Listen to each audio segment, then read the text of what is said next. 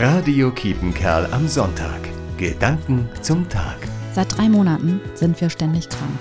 Ich bin absolut müde und erschöpft. Weil Muttersein ist irgendwie wie zweieinhalb Fulltime-Jobs. Ziemlich abgekämpft trage ich meinen Sohn mit Fieber herum. Meine Klamotten sind mit Brei voll geschmiert und vermutlich auch mit Schnutter. Und so ganz genau weiß ich es nicht mal. Ich habe starke Augenringe und meine Haare haben seit Monaten keinen Friseur gesehen. Gefühlt nicht mal eine Bürste. Als ich am Spiegel vorbeihusche, merke ich, ich befinde mich in meiner persönlichen Nebensaison. Wenn man nicht ganz so frisch und rausgeputzt aussieht, weil sowieso niemand da ist und man die ganze Zeit alleine ist.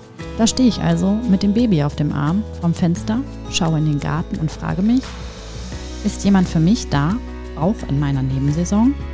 Selbst wenn gerade nicht wirklich irgendwas gut läuft und ich nicht die beste Version von mir selbst bin, da bricht etwas Sonne durch die Wolkendecke in den Garten, durchs Fenster und scheint auf mein Gesicht. Jetzt weiß ich, einer ist da und dem ist das egal, in welcher Saison ich gerade bin. Anna Schierz, Großeltern. Radio Kiepenkerl am Sonntag.